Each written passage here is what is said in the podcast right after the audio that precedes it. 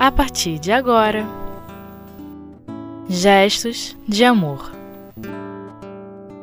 O Evangelho segundo o Espiritismo. Preces pelos obsidiados. Primeira parte. Com Vânia Maria Silva. Olá, companheiros. Aqui estamos junto com vocês para refletirmos um pouco sobre o capítulo 28 do Evangelho segundo o Espiritismo, que trata da coletânea de preces espíritas. Hoje nós vamos conversar sobre os itens 81 e 82, que fala da prece pelos obsidiados.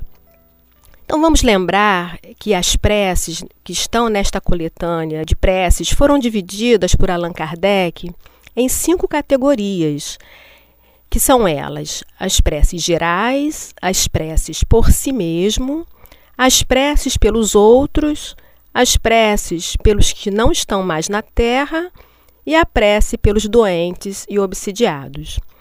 E hoje, dando continuidade a esta quinta categoria, nós vamos falar das preces pelos obsidiados. Mas uma outra coisa muito interessante, estabelecida por Kardec, foi colocar antes das preces propriamente ditas aquilo que ele chama de uma instrução preliminar, para que nós compreendêssemos o objetivo da prece. Então, para que nós entendamos melhor o porquê se orar pelos obsidiados, vamos conversar um pouco do que seja a obsessão. Se olharmos no dicionário, a palavra obsessão está muito relacionada à ideia fixa, Quer dizer, termos obsessão por alguma coisa seria uma ideia fixa em algo.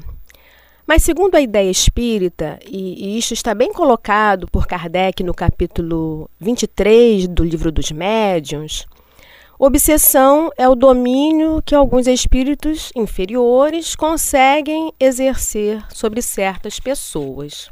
E é importante frisarmos que essas ações só poderiam partir de espíritos inferiores, já que bons espíritos não constrangem ninguém. Eles nos aconselham, nos ajudam, até mesmo no afastamento desses, desses maus espíritos, né, desses espíritos mais inferiorizados, combatendo a sua influência. E se nós não damos ouvidos a eles, simplesmente se afastam. Né? Eles sempre respeitam o nosso livre-arbítrio. Essas obsessões apresentam caracteres diversos segundo o grau desse constrangimento e a natureza dos efeitos que produzem também. E foram divididas dessa forma no livro dos médios, né? Obsessão simples, fascinação e subjugação. No livro dos Espíritos, a partir da pergunta 459, trata dessa influência oculta que os espíritos exercem em nossos pensamentos e ações. Então, se vocês puderem, tiverem oportunidade de olhar essas questões, porque fala né, que nós sempre somos influenciados pelos espíritos através do nosso pensamento. Então, no caso da obsessão simples, essa influência é possível ser reconhecida, né? A influência desse espírito enganador é possível ser reconhecida, porque esse não se esconde. Então, se houver uma vigilância, é possível não se deixar enganar. Né? Nós temos é, condições de perceber e de agirmos, né, de tentarmos nos opor, e nós vamos ver mais adiante como nós podemos fazer isso. O outro tipo, que é a fascinação, ele é considerado mais grave, pois na fascinação o espírito procura ganhar a confiança do outro e provoca uma ilusão que paralisa o seu raciocínio. Então, quando essa fascinação ocorre, a pessoa, seja ela médium ou não, né, isso acontece muito com, com médiums, eles acabam ficando, se até mesmo se afastando do meio em que eles atuam, junto de outros companheiros, confiando nesse espírito né, que o afasta, que o, que o ilude. Então, esse é o perigo da fascinação. E no caso da subjugação, o espírito paralisa a vontade daquele que a sofre. E pode ser uma subjugação moral ou física, né? Esse constrangimento que é, faz com que o espírito, que a pessoa, né, que ela, ela haja de forma indevida, seja nos seus, nas suas ideias, seja no seu comportamento. Né? Por isso é chamado subjugação. Mas se nós podemos sofrer a influência dos maus, dos inferiores, né? temos também a influência dos bons, certamente. Então, por que as obsessões acontecem? Nós vemos no nosso texto do Evangelho segundo o Espiritismo, nesse assunto, quando Kardec diz assim: os maus espíritos existem em grande número em torno da Terra em consequência da inferioridade moral dos seus habitantes. Sua ação maléfica faz parte dos flagelos aos quais a humanidade terrestre está exposta. Então, nós vivemos num mundo ainda em que nós próprios temos muitas dificuldades.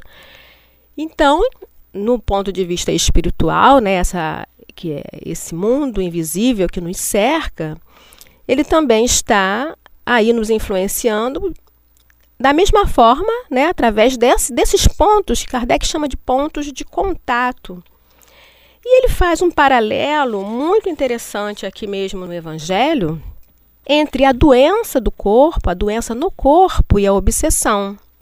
Ele diz para a gente dessa forma: Assim como a doença são o resultado das imperfeições físicas que tornam o corpo acessível às influências perniciosas exteriores, a obsessão é sempre o resultado de uma imperfeição moral que permite o acesso a um mau espírito. A uma causa física se opõe uma força física. A uma causa moral é preciso opor-se uma causa moral. Para nos preservarmos da doença, continua ele, né, fortificamos o corpo. Para nos garantirmos contra a obsessão, é preciso fortificar a alma. Daí a necessidade de o obsidiado trabalhar pelo seu próprio aperfeiçoamento, o que na maioria das vezes é suficiente para libertá-lo do obsessor sem recorrer a pessoas estranhas. Então, é essa questão de trabalharmos o nosso aperfeiçoamento, né, para que nós possamos modificar-nos e dessa maneira também afastarmos as más influências ou até mesmo sermos aqueles que vão influenciar positivamente esse mundo invisível que nos cerca né, e, e modificarmos essa atmosfera. Ele cita aqui também a dificuldade que existe no caso de uma subjugação, porque nesse caso é necessário um auxílio externo, não é? Então, quando nós estamos numa obsessão simples, numa situação em que nós conseguimos identificar essa influência, um pensamento estranho ao nosso, e nós temos ainda uma certa condição de avaliar se é bom, se não é bom, o que devemos fazer nós podemos ainda atuar né, nessa, nessa modificação de uma forma mais independente, mas no caso da subjugação, já se torna necessário uma ajuda externa. Porque esse livre-arbítrio está um pouco cerceado na pessoa, né, naquele que está sendo influenciado. Então é necessário ter ajuda. Quando ele fala em relação, ainda em relação à obsessão, por que, que elas ocorrem? Né? E ele fala que, na maioria das vezes, essa obsessão também é fruto de uma vingança exercida por um espírito que, na maioria das vezes, teve uma relação anterior com o obsidiado, né? numa outra existência. Então, ele vai aqui nos colocando como nós podemos nos conduzir também em relação a isso. Vamos dar um breve intervalo e daqui a pouco nós continuamos.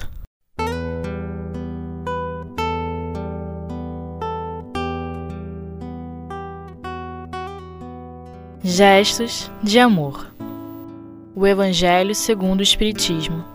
Então, continuando a questão das obsessões mais graves, né, essas obsessões que nós estávamos referindo antes, Kardec nos diz que nesses casos a pessoa fica envolvida, impregnada por um fluido pernicioso, partindo do espírito que está influenciando, e que isso neutraliza a ação dos fluidos salutares, os repelindo.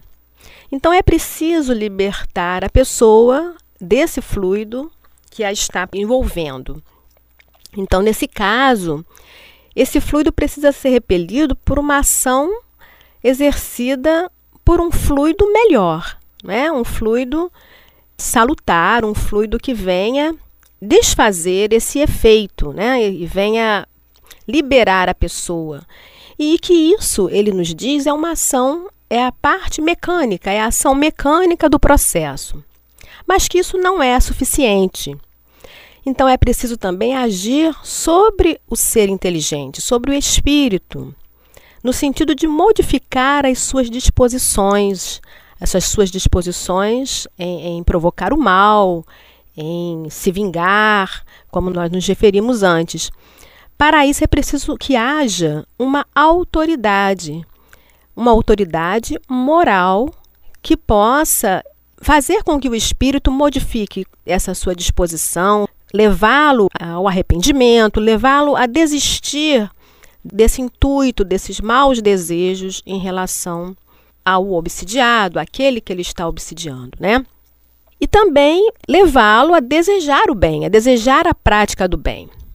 E com isso, como ele nos diz, né, nós vamos estar tendo a dupla satisfação, são as palavras dele, né? A dupla satisfação de livrar o encarnado e de converter um espírito imperfeito.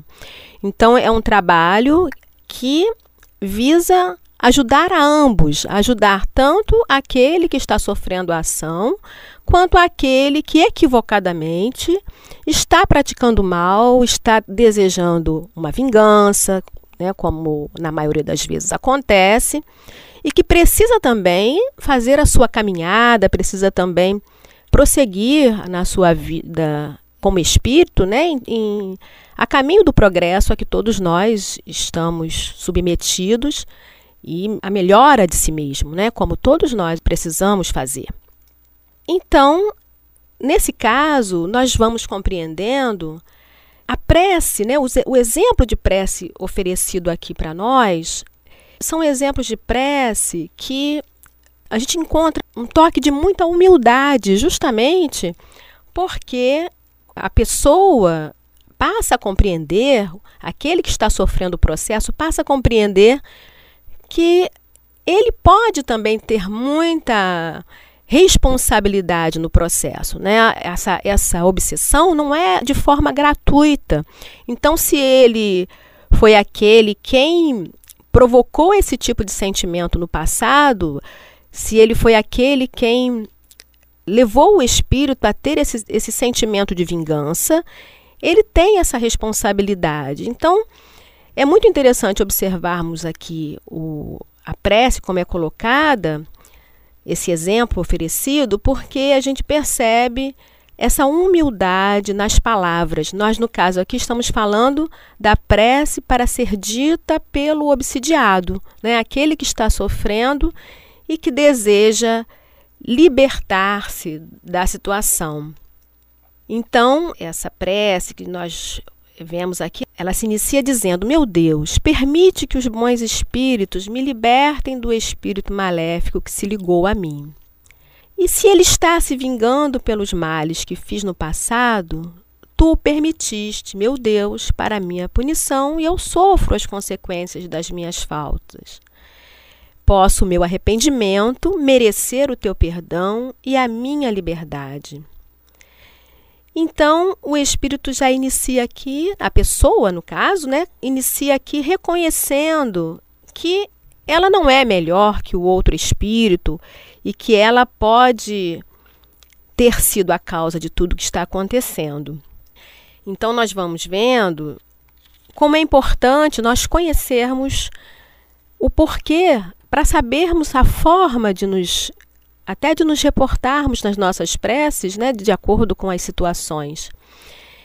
E a, a questão também que aparece muito aqui nesse exemplo é a pessoa solicitando fortalecimento para que ela possa agora ter também uma disposição na prática do bem, na prática da caridade, da humildade, porque serão essas mudanças no comportamento, nos pensamentos, é que farão que esse equilíbrio e que essa situação se modifique que não volte também a se repetir, porque muitas vezes o espírito se libera daquela influência por ajuda externa, por uma série de, de situações, não é? Busca a casa espírita, é assistido, é, é orientado, mas se também não modificar as suas atitudes, não modificar os seus pensamentos, essa ação poderá retornar, acontecer por conta dessa sintonia né, que continuará a se estabelecer. E nós já vimos que nós temos ao nosso redor, no nosso mundo, todas essas influências. E somos nós é que precisamos sintonizar com as melhores influências. Mas voltando só um pouquinho na questão da autoridade moral, que nós havíamos comentado antes, não é? na ajuda espiritual, na ajuda de uma autoridade moral nesses casos, nós nos lembramos de Jesus. Né? Como é, fica mais fácil nós entendermos como Jesus atuava nos casos de influência espiritual, né? Nos, nas obsessões já naquela época, porque obsessões sempre existiram. Né? Então, Jesus, num, com toda a sua autoridade, com todo também o seu sentimento, né, a sua autoridade moral, o seu sentimento, o seu fluido né, qualificado, tudo isso para ele era fácil é, exercer essa, essa autoridade sobre esses espíritos né, nas situações em que ele precisou afastar né, alguns espíritos que estavam assediando pessoas que o buscavam. Né? Então, é um, um exemplo máximo assim, para gente dessa, dessa atuação. Mas então, continuando a questão da prece do que o obsidiado faça, dita pelo obsidiado, ele pede forças, né?